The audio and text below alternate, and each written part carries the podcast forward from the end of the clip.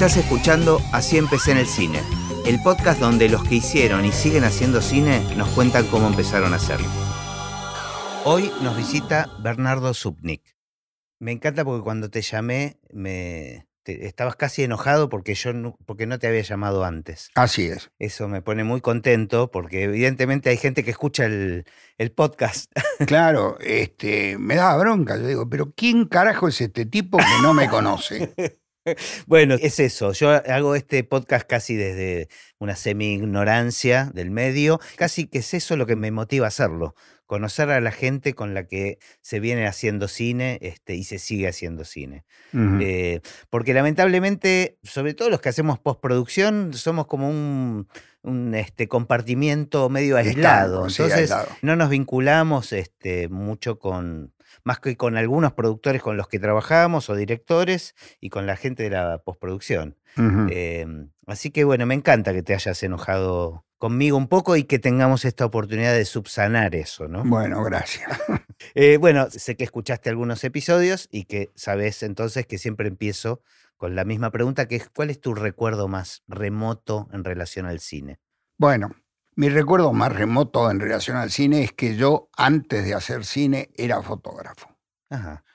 Yo fui fotógrafo de fiestas, casamientos, en la época que ser fotógrafo era una cosa aristocrática. Sí, sí, eso, Era- eso estaba pensando, no era, Era, tan como común. ser médico. Mm, Mi papá tenía un estudio muy grande y además puso la primera escuela de fotografía de América Latina. mira, Mi papá, que era José Supnik, le puso a la escuela Sandy.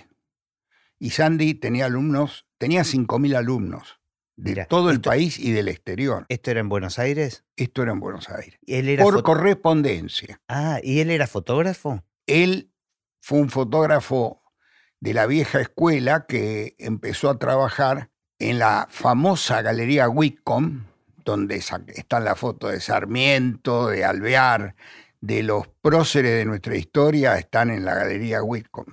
Entonces él trabajó en Mar del Plata como fotógrafo en la Rambla, donde yo también trabajé de fotógrafo en la Rambla. Y así empecé a hacer fotografía. Después él daba clases personales y yo a los 15, 16 años me metía en las clases y escuchaba. Y un día mi viejo no pudo dar la clase. Y no vino nadie. Y Mirá, estaba yo con 15 alumnos adentro te viste obligado. y la secretaria de mi viejo me dijo, animate. Y así empecé a dar clase. Mira, Me gustó tanto dar clase, tanto. Y además este, la escuela, como tenía un horario nocturno, había gente, sobre todo mujeres, que querían aprender fotografía en horarios diurnos. Entonces empecé a dar clases individuales en horarios diurnos. Eh, me llevó muchos años la escuela. Mi papá se fundió.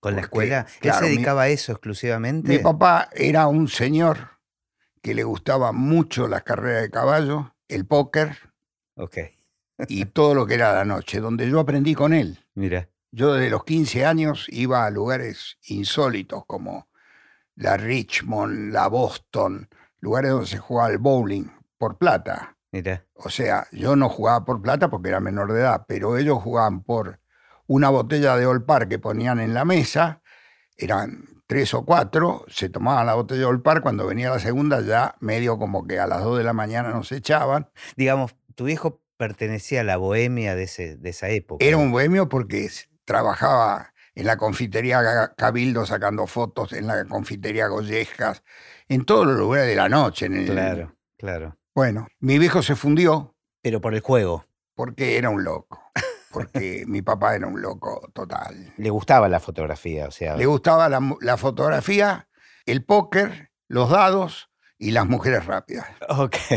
Era un fenómeno. ¿Y el cine? ¿Te llevaba al cine? O sea, Muchísimo. Ajá. Muchísimo. Ajá. Tanto a mi hermana como a mí íbamos al cine desde muy chiquito. Y cuando empecé a trabajar con él, que dejé el colegio secundario para trabajar con él, Claro, me imagino que con un padre así no tenías la presión de que tener que hacer una carrera universitaria. no, sí, cuando fui le dije, voy a dejar en tercer año. Ajá. Yo viví todo el, el bombardeo del 55, lo viví en la, es- en la escuela de mi papá, Mira. en el 55, porque estaba en Sarmiento 212, frente al Ministerio de Marina.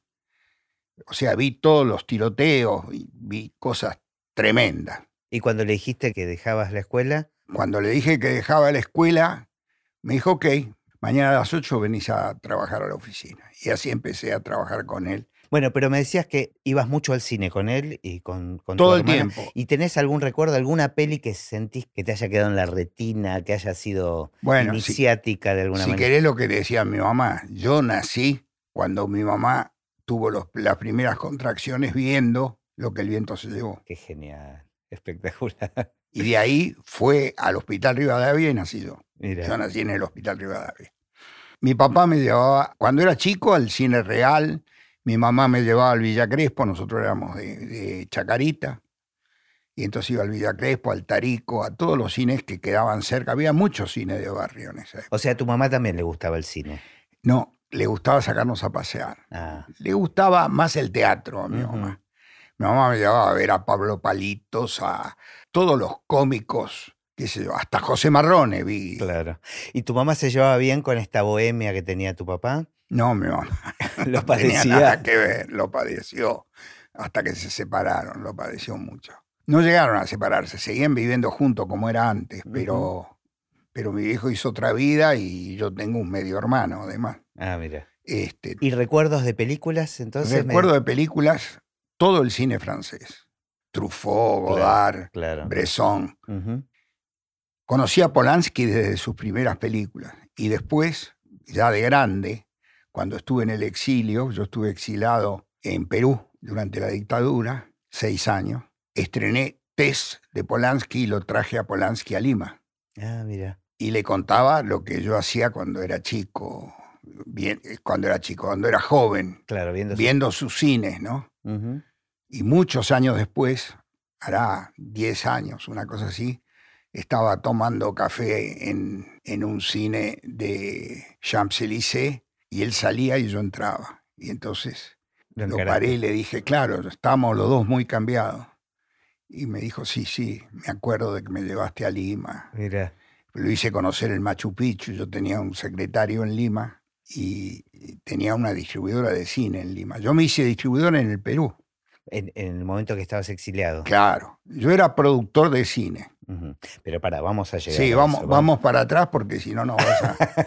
Me imagino, me imagino la tentación de, ahí, de, de haber tantas anécdotas de, de- Claro. de contar todo. Pero bueno, vamos a, a- a intentar mantener un orden que tampoco es obligación. Por pero favor. Conmigo no es fácil mantener un orden porque yo puedo saltear. Está buenísimo. Y yo- todavía no empecé a decir este, no me acuerdo, porque hoy tengo 80 años. Entonces claro, bueno, pero no hay problema. me tengo encanta. anécdotas mezcladas. Lo- pero los son- recuerdos son así también, ¿no? Mm, Este, mm. Bueno, estábamos entonces, que tu viejo eh, se funde con la escuela de fotografía, vos empezás a dar clases. Él se funde. Y antes de fundirse tenía miedo. ¿Cómo se vivía en esa época? Se le acababan los créditos bancarios y recurría a los prestamistas. Y tenía miedo que los prestamistas lo boletearan. Entonces este, se fue a Brasil a fundar una escuela en Brasil. Y el estar solo en Brasil, sin mi hermana, sin mi mamá, sin, sin sus amantes, digamos, lo hizo volver enfermo. En el interín estaba haciendo el servicio militar, tenía 20 años. Yo un día entré al Ministerio de Guerra y dije, dígame, acá hay fotógrafo. Sí, vaya al piso 14. Entré, yo era sol- no era soldado, era civil. Claro. Tenía 19 años. O sea, pasaste la colimba. No, me llamaron, me, lle- me llevaron en un ómnibus a Constituyente y a Avenida General Paz, desde la rural. Y empecé como soldado de quinta categoría, lo peor. Claro. Y un día apareció Blasuti ahí y dijo, ¿se acuerda de mí? Sí, bueno, usted va a hacer acá la instrucción militar y después va a venir al Ministerio de Guerra. Y así empecé en el Ministerio de Guerra, en el piso 14. O sea, extra la colimba. No, en la Ah, colimba, de la colimba. soldado, ¿Y esa de época que era un, un año o dos años? ¿Sabe quién era mi jefe? ¿Quién era? El general Onganía, Mirá. que después llegó a ser presidente de la nación. Bueno, este, ¿Eran dos años la colimba en esa época o un no, año? eran 12 meses 12. para los soldados, pero a mí me tocó hacer 14 meses, 16 días y no sé cuántas horas, contaba los minutos. Pero por la suerte que Blasuti aprendió conmigo fotografía y me dejaba que yo siguiera trabajando. Yo sábado y domingo seguía haciendo casamientos, fiestas y hacía los procesos de revelado y todo eso lo hacía en el ministerio y a sabienda de, de los dos principales. No tenían ningún problema en que yo me traía mi papel fotográfico, imprimía, usaba la ampliadora de ahí y, con eso mantenía mi casa porque mi viejo estaba en Brasil. Hacías como sociales, digamos, una fotografía social. No, así sociales e industriales. Y gracias a eso me contacté con un fotógrafo muy bueno que había de, de fotografía artística. Se llamaba Juan Carlos Irabeña. Juan Carlos, que había sido bailarín del Colón, me enseñó muchas cosas de la fotografía artística, a poner la luz, que eso para mí fue fundamental. Y sus amigos eran Juan Carlos Orgambide y Pedro Stocchi. Pedro era director de fotografía y el otro era asistente de Antín. Yo puse un estudio fotográfico en la calle Alcina con Cirabeña y venían Orgambide y venía toda esa muchachada. Que estaban vinculadas al cine. Que ya estaban en el cine. O sea, Orgambide era director de fotografía en la época del 60, con Antín, con este. Y empezaba el cine publicitario. Nosotros en el estudio mío sacábamos fotos publicitarias, pero yo tenía siempre ese costadito del cine de verdad, del cine. No de largometraje todavía, sino de irme vinculando. Orgambide un día me dice, che, me contrataron para hacer un, un documental de la Winchester. Vienen unos tipos de Estados Unidos a cazar pumas, jabalíes con perros dogos argentinos. Los perros dogos recién empezaban en esa época. Y esto, los Winchester eran las armas. Las armas, de la fábrica Winchester venían cinco tipos. O sea, era un documental, pero medio comercial. Este... Los tipos me pagaban 100 mangos por día, 100 dólares por día, para que yo los filmara a ellos cazando en General Roca. Yo siempre sospeché de que le preparaban las cosas porque el día que salimos a cazar un jabalí, aparecía, aparecía el jabalí, ¿viste? Bueno, yo filmé todo eso. Pero lo más grande es que yo no, yo me había subido a un caballo, pero filmar con una pali Arbolex a caballo, terciada en la espalda, y el caballo con la filmadora atrás fue un desastre, un desastre, un desastre. Bueno, Pero ya tenías experiencia, manejabas la cámara. Tuve 14 días. Imagínate, 100 dólares por día, yo hubiera seguido toda la vida. Claro, pero ya, habías experimentado con cámaras. Eh, claro, sociales. Yo había ah. hecho casamientos filmando. Ah, filmando Mi papá sacaba fotos y yo ah, filmaba. Ah, ok, ok. Entonces, tenía una Bolex, tenía. Este, la tengo, la Bolex la tiene mi hija en este momento. Bueno, Filmé, me pagaron en el Alvear Palace Hotel y a partir de ahí dije yo, soy cameraman, ya está. Sí, desde arriba un caballo, filmé la cacería de Pumba, de jabalí, de, guanaco. ¿Cómo? Ya está, yo ya soy cameraman. Entonces volví al estudio y le dije a, Carlos Orgambide, che, Carlos, llévame al mundo del cine. Al mundo del cine. Le vendí mi parte a ellos dos, a Orgambide y a Pedro Stocchi parte del estudio. La parte mía, el 50%, el otro 50% era de Juan Carlos Irabeña, que seguían con publicidad. O sea, te abriste. No me abrí. Carlos me siguió ayudando mucho. Yo tenía un Citroën 2CB, me recomendó para hacer de, de carro de traveling con el, con, el, auto. Entonces iba de ayudante en cortometrajes, había mucho corto, el instituto daba plata en esa época para hacer cortometraje. Hice como cinco o seis cortos, siempre de técnico, técnico de lo que fuera. Y un día me llama Carlos y me dice, mira, voy a hacer un comercial que dirige Manuel Antín. Ah, la mierda, dice. Manuel Antín, que para mí era, no sé, él, Torre Nilsson, claro, este, David José Con, Rodolfo Kuhn, eran, no sé, los ídolos que yo adoraba como la Nouvelle Vague francesa. Y yo fui con la ilusión que iba a ser el cameraman de Manuel Antín. Llega al estudio y me dice, arma, arma el trípode, me dice Pedro. Y yo me pongo, armo el trípode de la cámara 35 milímetros. era la primera vez que veía. era un corto, ¿sabías? Era un publicitario. Ah. Un corto publicitario. Un corto publicitario. Me pongo a armar la cámara y empiezo a mirar a través del visor de la cámara. Por supuesto estaba el cameraman, el ayudante de cámara, Para mí era un mundo que yo no lo había visto nunca. Entonces el ayudante de cámara me dice, pibe, esto no es para vos. Yo soy el ayudante de cámara, yo pongo el foco. Vos estabas para poner el trípode. Entonces, por supuesto, tenía que pagar el derecho de piso. Y viene el, el eléctrico y había un puente. Entonces me da un farol de 2000 y me dice, ponelo allá arriba. Y yo miro la escalera del puente y era una escalera de una sola hoja para trepar. Y yo decía, ¿cómo hago para subir ahí? Me saqué el cinturón, me puse el, dos, el 2000 en el cinturón y empecé a subir. Y subí. A cabeza dura no me iban a ganar nunca. Pero sabías, tenías claro que querías estar ahí. Cuando llegué arriba, todos los muchachos, menos Manuel, que no estaba, no sé, maquillando al actor o viendo cómo lo maquillaban al actor, empezaron a aplaudir. Yo había llegado ahí arriba cuando eso se sube con una soga, pero me lo hicieron, era el debut. Te marcaban la manteada, el debut del tipo que... Que mostró las ganas. Que mostró la gana. Bajo la escalera, y todavía no habíamos hecho una sola toma, ni, ni, ni Orgambida había prendido la luz. Estaban ahí preparando, poniendo el producto. Era una, un aviso para Walter Thompson. Y Pedro Stocking me mira y me dice, Chever, anda a comprar los sándwiches. ¿Cómo? Yo vine acá de camerámana. No, no. Vos acaso sos asistente y los asistentes hacen todo. Anda a la esquina, trae tres de jamón y queso, cuatro de no sé qué cosa y fui a comprar la comida.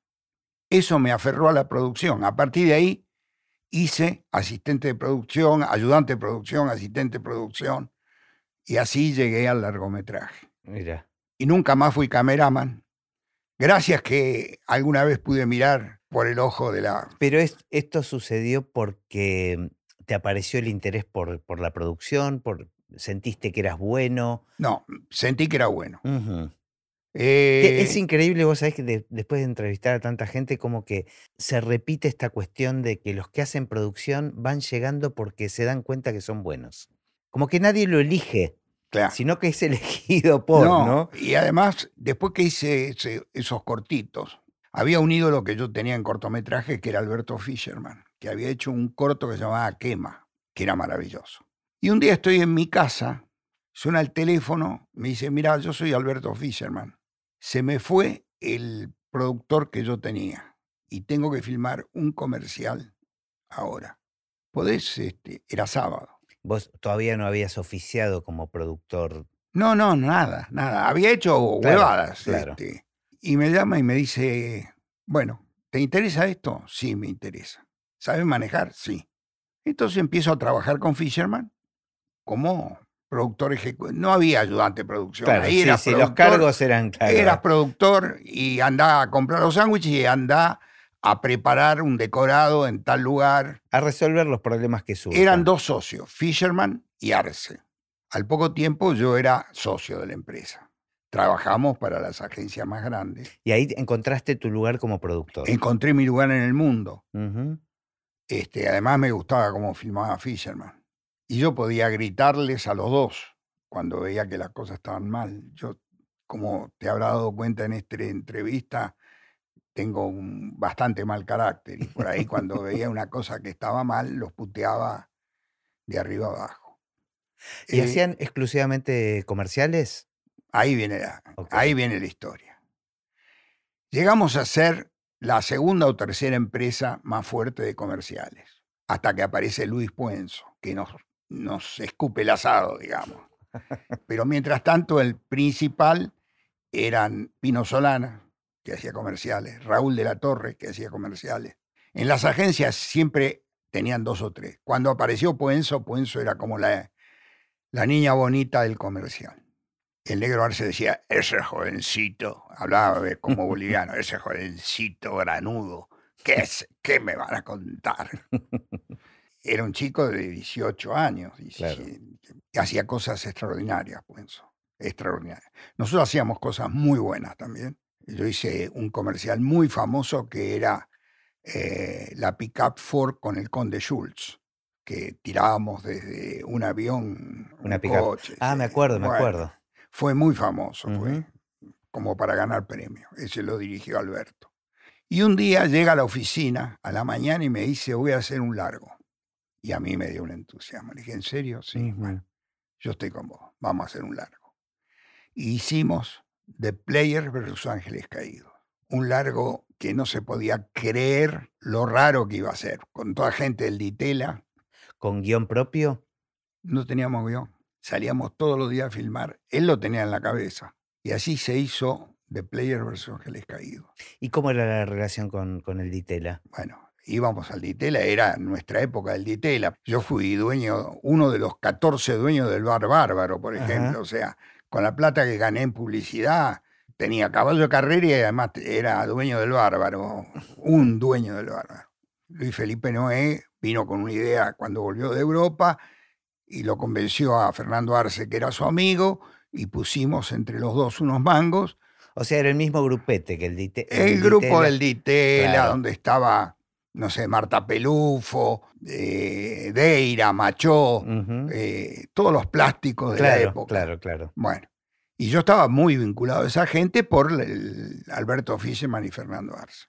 Y nos pusimos a hacer de player.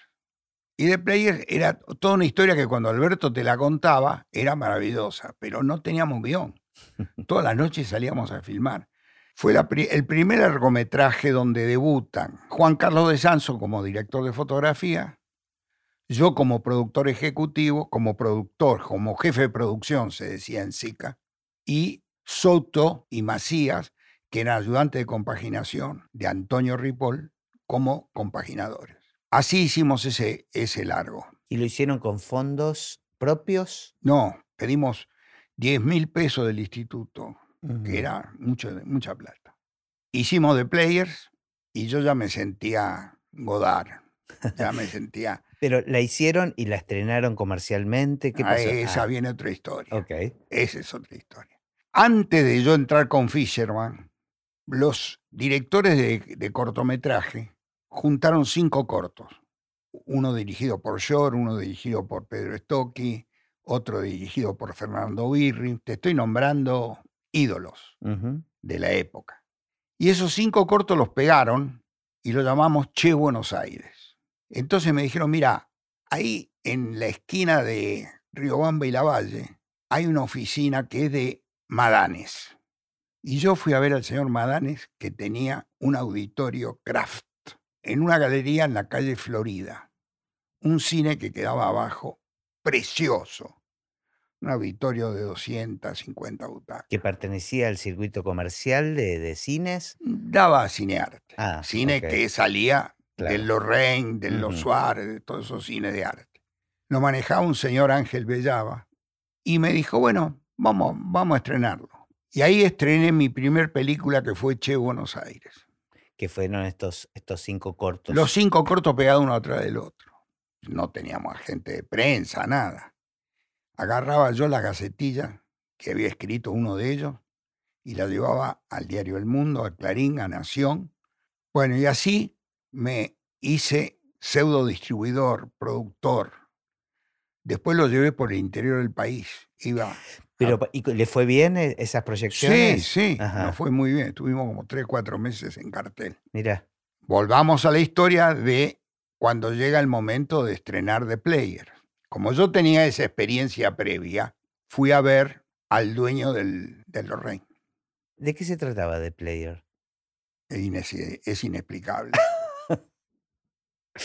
No, no, porque. Era un grupo de buenos y malos. El negro Suárez estaba entre los malos. Juan Lépez, papá de Narda. Bueno, toda gente que estábamos juntos en el bar. No podía dejar de asociar en, algún momento, digamos, pensando en tu historia y esto de que tu viejo era un jugador, que esta primera película se llame The Player, ¿no? Me parecía notable, por lo menos. Fue un juego, fue un juego la película. Este, cuando filmábamos de, de 0 a 7.45, el horario que me habían dado permiso en SICA, con equipo mínimo de 14, de los cuales todos eran profesionales, 10, y 4 éramos debutantes en el largometraje. Filmamos con una cámara que se, llama, se llamaba Super Parvo. La Super Parvo medía creo que casi un metro y no, se, no tenía un visor, tenías que mirar por la película porque se podía hacer sonido directo. Toda la película fue con sonido directo. Te imaginas que la Super Pulpo no se podía hacer cámara en mano, era una Claro. cámara muy pesada. Bueno, con esa, con esa cámara hicimos la película. Con un músico notable que fue Roberto Lar, que era el músico Lo de, conocí, sí, a Roberto, claro. que era el músico de todos los comerciales. Claro, lo, conozco del mundo de la publicidad. Cuando Claro. yo entré, él era Roberto una- era claro, Dios. Claro, claro. Bueno, hacía todos los comerciales. Y estrené la película y fue muy exitosa. También repartiendo la promoción porque no teníamos plata para los avisos. claro. Pero sí un día inventé un aviso. Entonces hice un aviso que decía, ¿De esta misma película? o de esta, de ah, esta película, un día hice un aviso. Para un aviso en el diario Mm. me daba un aviso de 15 por dos columnas. El aviso era algo así. Atlanta versus Chacarita. Braden versus Perón. The Player versus Ángeles Caídos. Porque yo soy hincha de Atlanta, entonces hacía todos los versus que se me ocurrían. Y eso llamó la atención.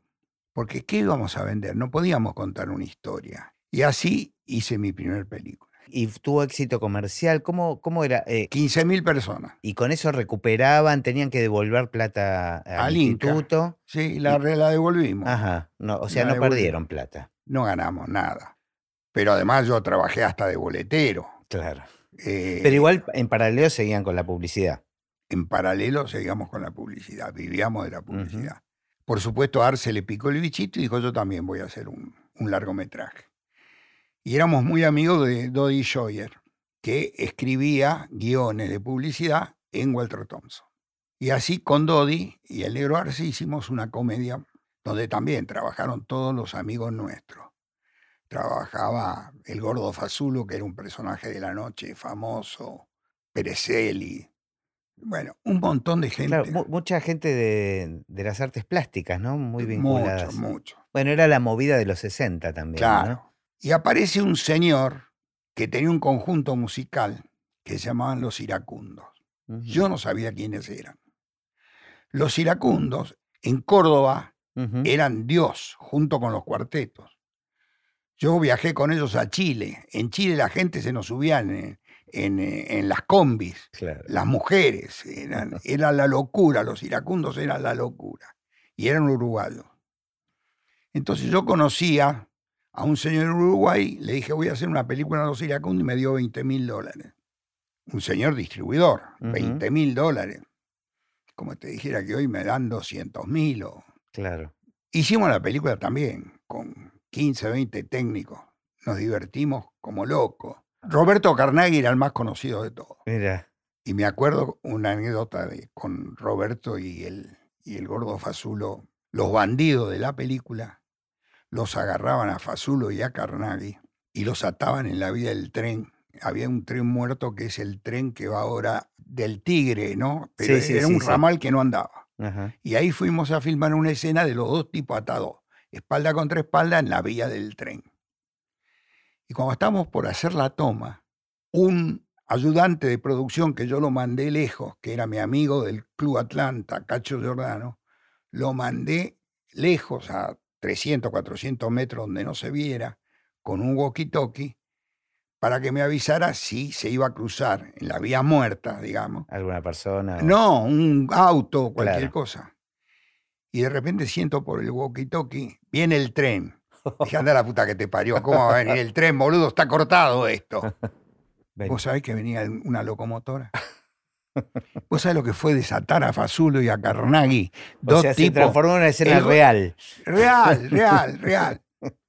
Qué genial. Vino el tren, pasó el tren en una vía muerta. Y esta era una comedia. Era una comedia que no tuvo ningún éxito. Ajá. pero conocí a lo que eran los circuitos de cine. Conocí el circuito más grande que había en la Argentina, que era el circuito que manejaba el Atlas, el Ocean, el 50% del Ocean, manejaba el Gran Rex, manejaba todos los cines de su, el, el 80% de O los sea, cines suburbanos.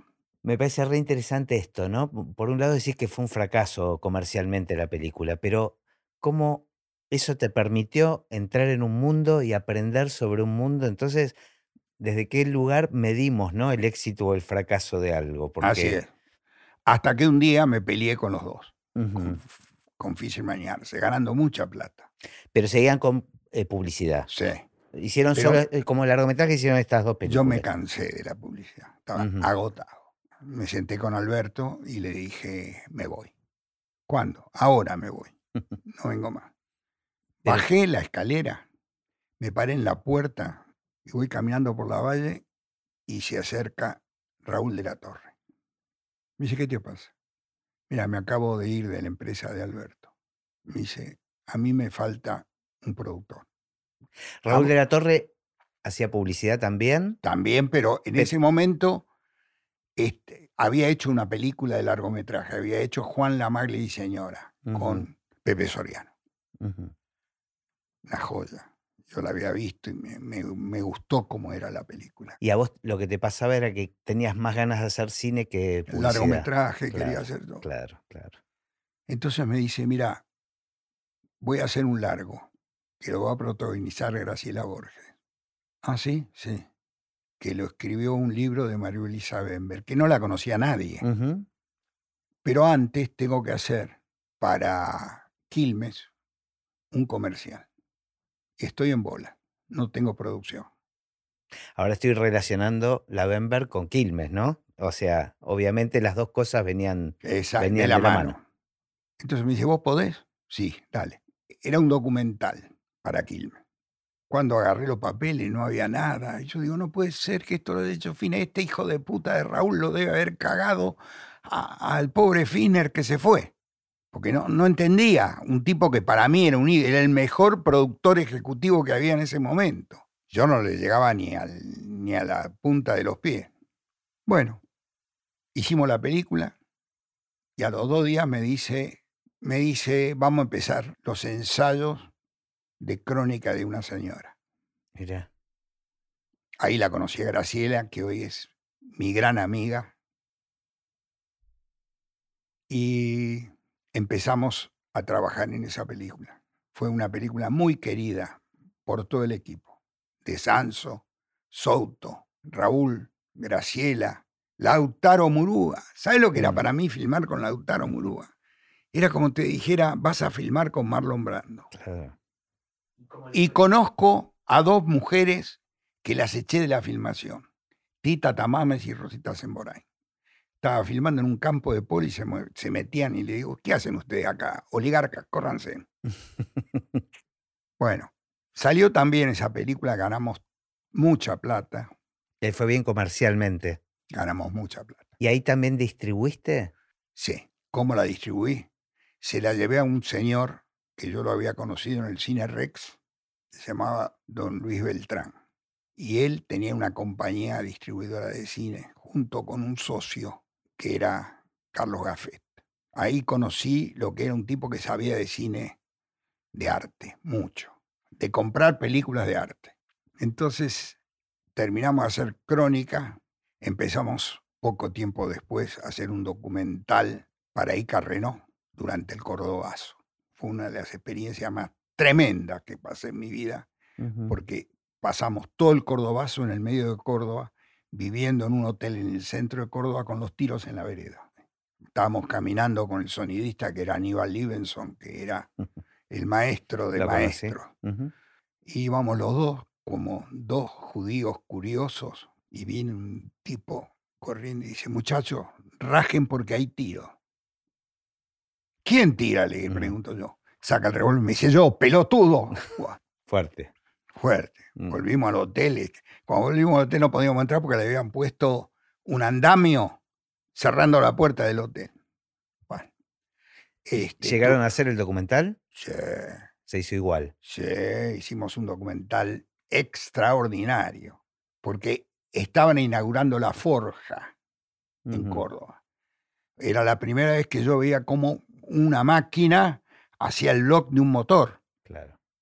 Bueno, después de eso, con Raúl hice mi última experiencia que fue Sola, una gran película de Raúl, gran película de Raúl, y me fui. Me fui de la empresa de Raúl. Raúl no era un tipo fácil de llevar. Yo había trabajado mucho en publicidad para unos señores que le hacían las campañas publicitarias a mi papá. Me mandan a hacer una especie de, de contacto para colocar a un tipo que llegaba de España a cantar, Joan Manuel Serrat. Y me vinculo con el manager de Serrat, se llamaba José María Lazo de la Vega. Y entonces, hablando en el alvear con ese señor, me dice, oye, tú que estás vinculado al mundo del cine, ¿te interesa una película de Serrat? Y acá había estado en lo de Mancera, era un éxito infernal. Infernal. Sí, me interesa. Bueno, pues, ¿por qué no la compras? Yo nunca había tenido una película en mi vida. La película estaba hecha. Ah, ya estaba hecha. Ah, ok, ok, no, no entendía eso. Se llamaba La larga agonía de los peces fuera del agua. Dirigida por un director que a mí me gustaba mucho, Paco Rovira Veleta. Yo la película no la había visto, pero dije, si es Serrat, si es un éxito en Buenos Aires, y si la película, ah, estaban las películas de Sandro y Palito que rompían todo, dije, bueno, yo tengo que tener esta película. Y era tu, primera oportunidad con algo que de no comprármela yo, la Claro, de algo que no habías hecho vos. Eh. Digo, ¿cuánto quieres por la película? Me dice 30 mil dólares. Me pareció regalada. Porque hacer una película costaba 200 mil dólares, tener una película hecha, española. Claro. Que además en ese momento había una ley, decía que las películas españolas en Argentina cumplían decreto. O sea, quiere decir que era obligatoria su exhibición. Mira. No tenía manera de Y además era una época donde se consumía mucho cine, ¿no? Además, o sea. No tenía manera de que me fuera mal. Todo el tema es que yo en ese momento contaba como fortuna personal con mil dólares. Pequeño detalle. Sí. Pero tenía una chequera del Banco de Boston de Nueva York. La única vez en mi vida. Le di el cheque de los mil dólares, le dije, toma, esta es la seña por la película. Me hizo un contrato ahí en el Alvear Palace Hotel en un papel. Me ¿Esto era porque él no tenía contacto con distribuidores? Porque le caí bien a José María Lazo de la Iberia. Me dice, bueno, vente en junio que tenemos un recital en Madrid y tú te ves la película y ves si hace falta hacer algo más. Entonces, efectivamente, me fui a Madrid. Yo era un hippie en esa época, pelo largo, bigotes por acá, y no tenía los 30 mil dólares. Entonces, mi amigo de Uruguay me dio 15 y los otros 15 me lo dio el circuito. Como adelanto. A mí, a ese hippie que no tenía ni para firmar un recibo, nada. pero evidentemente eras vendedor. Me fui con los 30 mil dólares en el bolsillo a Madrid. Primer viaje a Europa. Mira. Serrat paraba en el Hotel Wellington de Madrid. Un hotel de lujo, como te imaginas. Así llegué a Madrid. Al día siguiente, con Serrat, viajamos a Barcelona. Serrat me llevó a mi primer corrida de toros. En el tendido bajo y arriba estaba Franco. Qué bárbaro. Y al día siguiente comenzamos a grabar canciones para agregar en la película. Le agregamos cuatro canciones. ¿Cuatro canciones cantadas? ¿Cuatro canciones de, no, de, de ah, de los discos. De los discos de Serrat. O sea, lo, transcribieron. Claro. Y empezamos a aplicar todo eso. Y me sacaron una copia. Yo era tan burro en ese momento que no sabía que lo que yo necesitaba era cómo iba a hacer las copias. Yo iba a traer un positivo de imagen sonoro, como si fuera un máster. Claro. Bueno, tuve la bendita y maldita idea de comprarme un pasaje triangular. Buenos Aires-Madrid, Madrid-Barcelona, Barcelona-Nueva York, Nueva York-Buenos Aires. Llegué con la película en mi equipaje a Nueva York. Cuando paso la aduana de Nueva York, me sacan la película. ¿Cómo voy a entrar con una película sin papeles a Nueva York? claro. a Estados Unidos. Entonces me dan un papel diciendo el día que se va, se la vamos a devolver. Como que no podía circular adentro del país con la película. Yo nunca había estado en Nueva York, además. No mm. había estado en Madrid, no había estado en Nueva York tampoco. Claro. Como buen turista de tres días, me fui al Village, me fui a hacer todas las cosas que hace un hippie en Nueva York mm. en esa época. Por supuesto, llegué con los minutos justos para tomar el avión de vuelta. Entonces voy al mostrador, y le doy el papel, el pasaporte y el papel donde tengo la película. La chica de aerolínea me mira y me dice, perdóneme, esto no se, lo tiene que ir a buscar a la aduana. ¿Y dónde está la aduana? Se tiene que tomar un taxi. O sea, casi perdías el avión. Pero vos viste lo que es el aeropuerto de Nueva York. Claro. Me dice, vaya y hágalo. Voy al aeropuerto de Nueva York, a la aduana de Nueva York, le doy el papel a un tipo que no hablaba, yo no hablaba inglés, el tipo no hablaba castellano, va a buscar la película, la pone, me dice, espere que tengo que ir a llenar las cosas, y se va. No había la computadora No, que la claro, tenía ahí, claro, tiqui, tiqui, tiqui. ¿Viste? Entonces el tipo se va. Y yo digo, ahora me van a hacer cualquier cosa. Yo tenía un bolso. Abrí las cinco latas de 10 minutos cada una. Y Las tiraste adentro La tiré dentro del bolso. y dejaste la lata vacía. No, dejé la lata vacía y dije, si pasa algo, yo me voy con la película. Claro. Cuando levanto la cabeza, rayada arriba de un- unas cajas que había, había un negro mirándome, así, cagándose de risa. No, Yo robándome mi propia Claro. película. Entonces el tipo vuelve, me dice, bueno, ya está todo. Espere que se lo voy a dar a firmar al jefe. Cuando se lo... Ya me podía llevar la película. Claro, claro. Ya te Tuve que hacer la operación inversa. meterla de nuevo. meter todo de nuevo en la lata. Cuando llego otra vez con, el, con otro taxi al counter, la mina me dice, el vuelo está por salir. Vamos rápido para arriba. La película me la sacan. Y le digo, este quilombo lo voy a tener en Buenos Aires. Entonces, digo, ¿puedo mandarla a Montevideo? Sí, me dice. Entonces consígnela a Montevideo. Pero porque Montevideo no tenías el mismo quilombo, supuestamente. Montevideo tenía el distribuidor de allá, Ah, que eh, Montevideo en esa Claro. época, ¿sabe qué? Pasabas un, claro. Entonces me subo al avión. Cuando llego a Ezeiza, lo primero que hago es buscar un teléfono para llamar a Montevideo. Teléfono internacional, no el teléfono público. Lo llamo al doctor Grompone, que era el que había puesto la guita, y le digo, anda a buscar ese vuelo y saca la película. Y después hacerle al revés, traer la película a Buenos Aires Claro. legalmente. Todo esto para una copia de la cual iban a salir las copias de 40 copias. Conseguí 40 salas. Me habían dado claro. 15 mil dólares. El Claro, exhibidor quería recuperar. bueno, de más está decirte que con la película me fue pésimo. Mirá. Fue muy mal. Se estrenó el- un 17 de agosto, el día de San Martín, que era feriado. Y fue muy mal. ¿Y la película no era buena? No era mala, pero tampoco era buena. Claro. Lo que pasa es que no le interesó a nadie ir a ver a Cerrada al cine. Que era un Serrat- desconocido. No, era conocido, era muy conocido. El que había Ah, estado había con Mancera, Claro, claro. con Mancera era Dios. Claro, claro. Con Mancera era Dios. Fue mi gran fracaso en el cine, mi gran fracaso en el cine. Porque vos le apostabas todo aparte. claro, ¿Y no recuperaste los 30 mil dólares? no, no recuperé nada. Sí, el uruguayo recuperó, los Ah. exhibidores recuperaron, pero yo quedé debiendo en el laboratorio 40 copias. Claro. A mil dólares cada uno debía Mm. 40 mil dólares. Mm, Imagínate lo que era eso. claro. Esos 40 mil dólares me costaron un departamento que yo tenía, mi primer departamento.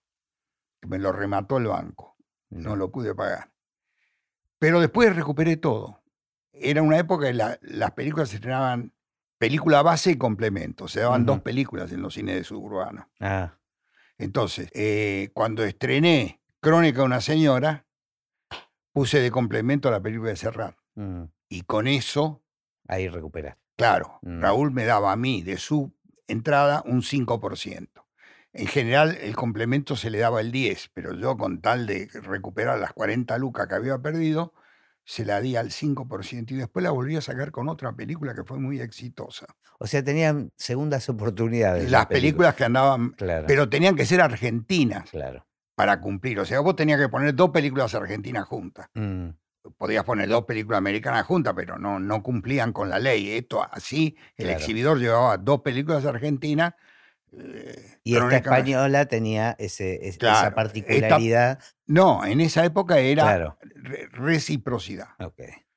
Bueno, y después la puse con mi gran éxito de la vida como productor, que fue con La Tregua.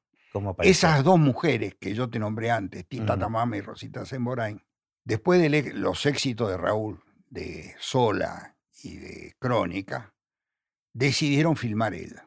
Ellas eran productoras. No eran nada.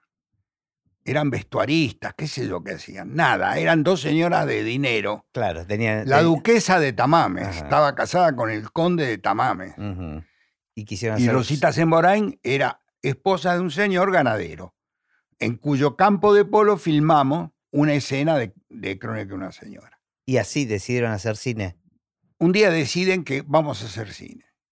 Y dijeron, tenemos que llamar a un productor, primero que nada. Ellas habían hecho otra película como vestuaristas que, o decoradoras, que yo no había estado en esa película. Entonces pusieron dos papelitos en un sombrero con el nombre del que fue productor en esa película que hicieron sin donde yo no estuve y mi nombre y salió mi nombre. Me llamaron y me dijeron si yo quería trabajar. Sí, sí. Entonces me dijeron, bueno, tenemos que encontrar un libro y hacer una película con un guion propio.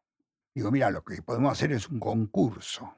¿No era habitual los concursos hasta ese momento? Seguramente sería habitual, Mm. pero nada. Entonces, dice, tenemos que tener un jefe de prensa. Y, siempre habíamos trabajado con un señor que trabajaba para Warner, que se llamaba Coco Acevedo. Lo llamamos a Coco, y Coco vino y me dijo, mira, yo vi en televisión las grandes novelas. Y había una novela que dirigió Sergio Renán que se llamaba La Tregua, con Alterio y Ana María Piquio, en Canal 7. Lo llamé a Sergio Renán, yo no lo conocía. Y Sergio, muy coqueto y altanero como era, me dice, bueno, sí, sí, yo quiero hacer un largometraje. Él había dirigido, No, no, era, era virgen. pero, Este, pero sí televisión había hecho. Sí, había dirigido las grandes novelas de televisión. Entonces dice, casualmente me llamó Don Atilio Mentasti para hacer un largometraje, pero todavía no le dije nada. Bueno, fuimos a Canal 7, el viejo Canal 7, ahí en el edificio Alas, nos pasaron la película en un monitor de televisión adentro de, como si fuera este estudio, así. Lloré como un loco, Tita lloró, Rosita lloró, dijimos, vamos a hacer esta película. ¿Y la novela eran varios capítulos? No, Ah. era la novela de Mario Benedetti. Mario Benedetti estaba en Montevideo, me tomé un avión, me fui a Montevideo y el flaco Renan lo había escrito ese guion con Aida Bornik. Entonces le dije que iba a trabajar con Aida Bornik, eso le gustó a Mario, sabía quién era. Pero porque había que readaptarla. de- Había que hacer un largometraje. Claro, no era lo la mismo. novela es una novela Claro, chiquita. Claro. hizo el guion Aida con Sergio y empezamos a armar el elenco. Lo mejor de lo mejor de la historia del cine en ese elenco. Brandoni, por supuesto, Alterio y Piquio. Oscar Martínez debutaba, Marilina Ross y Lautaro Murúa, a quien yo lo llamé. Y para hacer el papel que terminó haciendo Norma Leandro, la llamo a Graciela, que yo ya era amigote de ella y, y las chicas. Después Graciela no la quiso hacer, no- o no la pudo hacer, no, no me acuerdo bien. Entonces ahí la llamé a Norma y Norma me dijo que sí, para hacer un papel de dos minutos. ¿Y fluyó el rodaje? No sabes cómo, no sabes cómo. Era un placer ir a la filmación.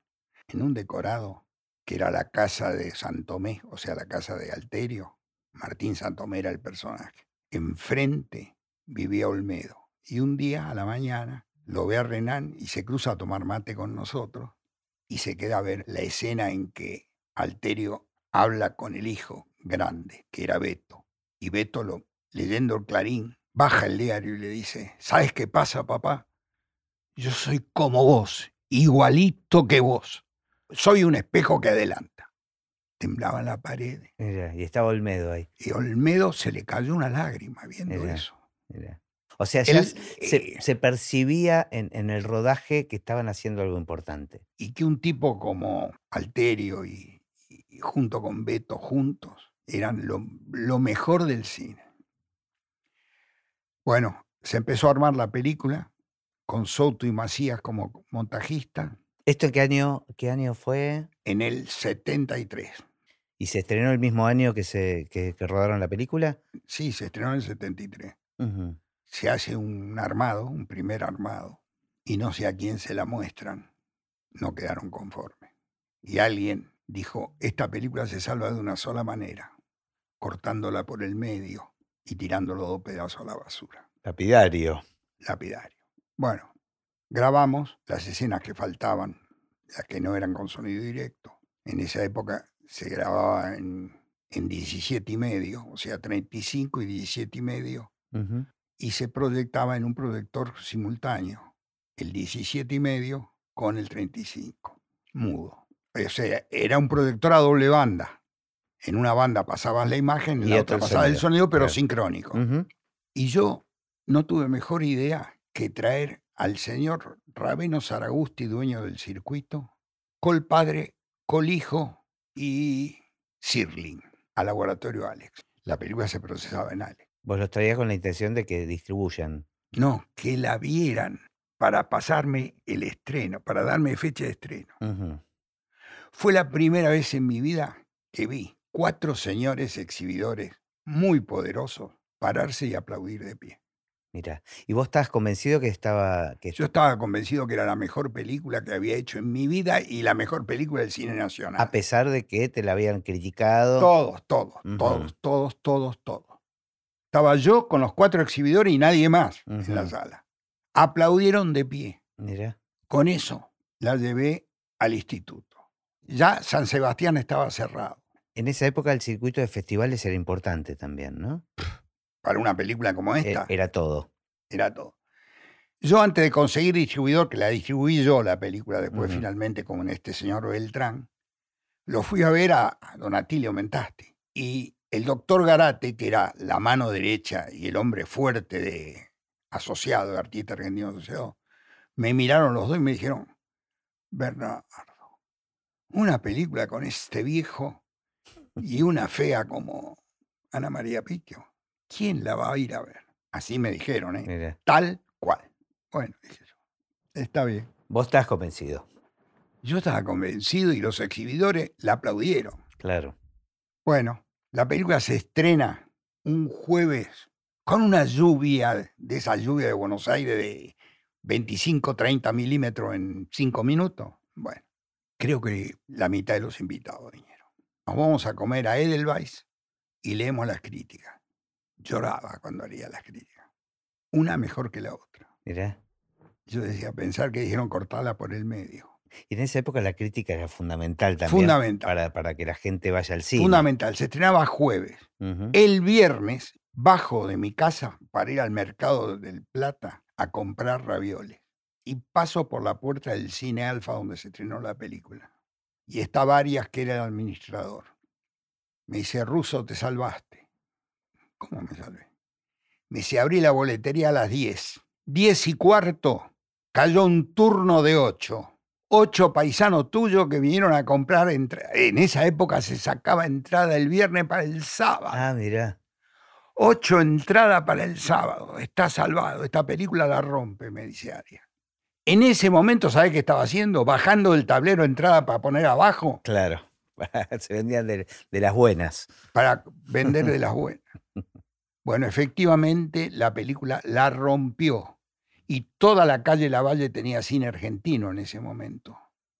Y todas las películas trabajaban muy, muy bien. Fue un gran éxito. Antín nos mandó a San Sebastián a una muestra paralela de San Sebastián. Antín estaba en el instituto en ese momento. Sí. Pero la película oficial que iba, la oficial de San Sebastián, era Boquitas Pintadas. Una película extraordinaria también. Y nosotros íbamos a una muestra de segundo orden donde, entre otras películas, se daba la conversación. Mirá. Vos te imaginás lo que era Renan y yo parados bajo la lluvia. Nos mirábamos con el flaco y decíamos, vamos a competir contra la conversación. No estábamos en competición. Claro, claro. no estaba en ¿Quién va a ir a ver la tregua si acá está Imagínate películas como La Conversación, Sí, sí, otra polaca, otra película del carajo. Dijimos, nosotros acá no tenemos chapa. No nos da bola nadie. Y un día, parados ahí, en donde se iba a dar la película, se acerca un negro y me dice, ¿qué tal, señor? En inglés. ¿Usted es el productor de la película? Sí, le digo yo. Mete la mano al bolsillo, me da una tarjeta y me dice, yo soy de la comisión. No le entendí un carajo, porque yo hablaba muy mal inglés en ese momento. No mejoré mucho ahora, pero en ese momento era peor. Me dice, ¿me puede dar su tarjeta? Yo saco la tarjeta mía. Me dice, yo lo voy a contactar porque me interesa mucho esta película. Me guardo la tarjeta y sigo en la boludez de ir a comer a un lugar bueno. La desgracia era el flaco Renan, que a él la comida le importaba lo mismo que chupar un clavo, nada. Pero yo me moría en San Sebastián, es uno de Claro, los mejores mejor lugar lugares del del mundo para Yo comer. soy de tu club. Bueno, total que este señor era de la comisión que elige películas para el Oscar. En esa época, el instituto no elegía las películas. Claro, no había, no estaba la academia acá. No, no era Antin, era Claro. un, un señor puesto, no sé por quién, ahí en el instituto. No era Antin, porque era el gobierno peronista. No, no, me equivoqué, no era Antin. Estaba el gobierno peronista. Un señor chanta total. Pero igual mandó la película porque no era boludo, sabía que la película era buena. Esto fue a septiembre. Los primeros días de octubre me llega una carta de la Academia de Hollywood que la película estaba invitada, firmada por un señor, no sé cuánto, y al costado un gancho de este señor y su sello. Miro la tarjeta y efectivamente, Coincidía. el tipo era un elector de la Academia que salía a buscar películas. Así llegamos a Hollywood. Y esa fue la más maravillosa experiencia en mi vida. Y solo para no hacerlo demasiado largo, te voy a contar una sola anécdota que para mí es, es total. Eh, el conserje del hotel me dice, eh, lo pasan a buscar esta noche con una limusina. Yo que era un burro total, me tuve que ir a alquilar un smoking porque no sabía que sin smoking no te dejan entrar. Entonces, el smoking no me quedaba del todo bien. Pero bueno, finalmente me lo arreglaron ahí las chicas del hotel y bajo con el flaco Renan. Pero ya, está, ya habían llegado Tita y Rosita. Claro, nadie se quería perder, ¿no? Este... Sí, pero no podían entrar. Había dos entradas solas, la del flaco y la mía. Y- Nada más. Y ellas viajaron por su Y la del ministro Orfila, que era nuestro embajador en Estados Unidos. El flaco ya se había eh, preparado el discurso, todo. Te obligan a llevar un discurso y darlo de antemano. Bueno, nos sientan en, en la limusina que llevaba la bandera argentina y la bandera norteamericana. Miramos hacia afuera, es de día, pleno sol. Y el flaco me dice, mi vieja quería que yo tocara el violín en el Colón. Y ahora estoy yendo a buscar el Oscar. Y yo le digo, ¿y si me vieran los rusos de Villa Crespo? A mí, sentado en esta limo, representando a la Argentina con una película que vos hiciste, flaco. Es de no creer, Claro, bueno, quedó, quedó ese momento, ¿no? Grabado en el corazón. es de no creer. ¿Con Eh, qué películas competían? La Com Lucien y Amarcor. Claro, No teníamos chapa, no teníamos chapa. claro. Volvimos al hotel, estaba Franco Cristaldi, que era el productor, con una actriz famosa que había sido una cantante, con el Oscar. Yo dije, a mí me chupa un huevo, yo voy. Y fui al frente, lo agarré al tipo y le dije, me la deja tocar un ratito. en Cocoliche. Señores, prego. Y se la toqué así, la levanté. ¿Y no sacaste la foto? No, nada. claro, No había, no había teléfono No, en esa obvio, época. claro, no era tan accesible. No era, no había. Esa fue mi primera experiencia. Qué bueno. Y la película comercialmente también este, fue exitosa. Un éxito. Claro. La- era la primera Mirá, vez. no, no hay estadística de la época, pero superó los dos millones de espectadores. Claro, fácil, fácil. Con decirte que de Sanso y yo teníamos un 10% cada uno. De Sanso tenía aras ya de caballos. Y yo me compré dos caballos de carrera, Mirá, aparte del departamento, con esa peli. con esa película. A todo esto, la publicidad ya quedó totalmente No, nunca abandonada. más. Nunca más. Nunca más. Nunca más. Ya solo me dediqué a esto y además aprendí a distribuir. Y muy poco tiempo después llego a comprar mi primer gran éxito en un viaje que hice a España. Tenía una amiga de televisión española que era la vendedora, que me llama por teléfono a la oficina y me dice, oye, hay una película que hizo Pepe Soriano acá en España. ¿por qué no te vienes y la ves? Me tomé un avión y me fui a ver la película de Pepe Soriano que no servía.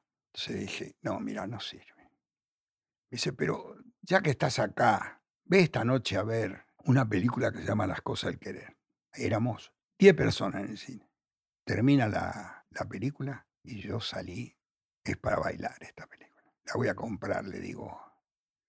Ah, Este, este señor era socio de Carlos Mentasti en, en Sono.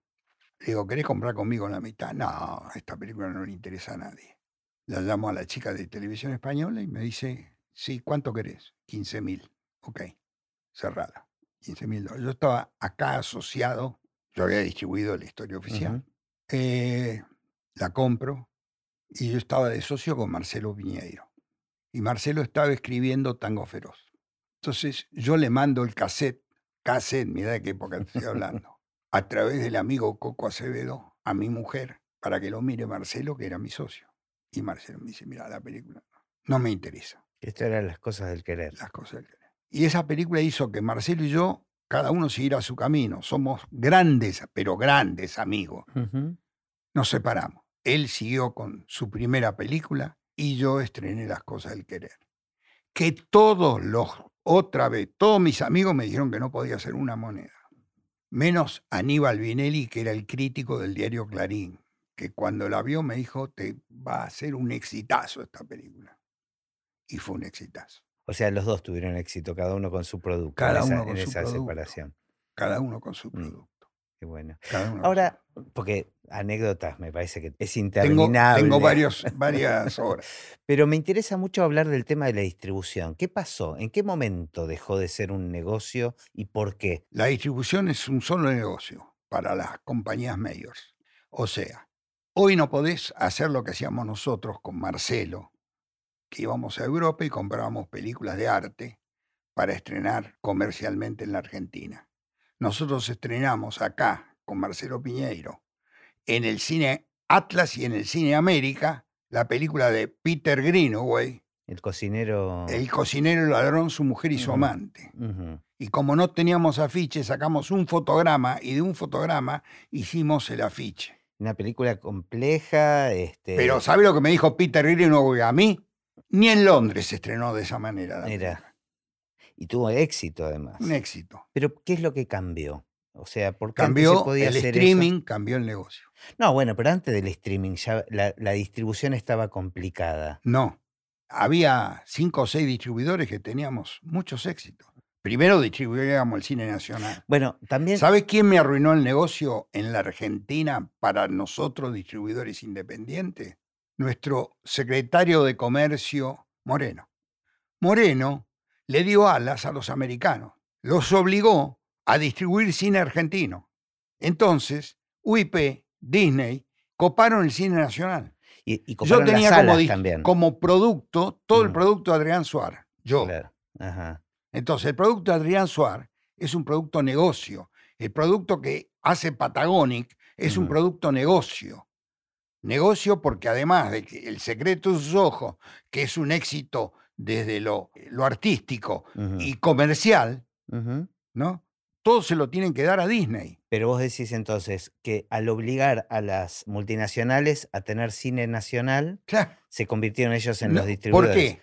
Porque ellos te dejan las películas chiquitas que se estrenen en el Gomón. ¿Y qué agarran? Todo el producto que hace Suar, todo el producto que hace Patagonic. Qué complejo, ¿no? El Muy cambio. Debería seguir hablando un par de horas más, pero vamos a... Bueno, no, pero me interesa entonces, este, me la dejas picando perfecto para la última pregunta, que es ¿qué pensás del futuro del cine? Me gustaría saberlo. Yo sigo creyendo. A la larga, siempre se llega a la punta de la pirámide y se va a ver un arreglo. Estoy seguro. Bueno, una pequeña luz de esperanza. Sí. Bueno, mil gracias, Bernardo, un placer. Este, y nos quedamos con 100.000 anécdotas sin contar, me Sí. imagino. Te diría que la mitad está sin contar.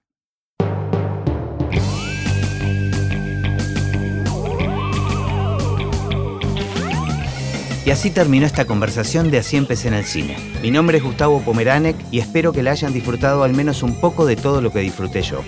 Recuerden que se pueden suscribir para escuchar todos los episodios que vamos subiendo en asíempecéenelcine.com. También nos pueden buscar en Apple Podcast, en Spotify o en cualquier otra aplicación de podcast. Los espero en el próximo. Chao.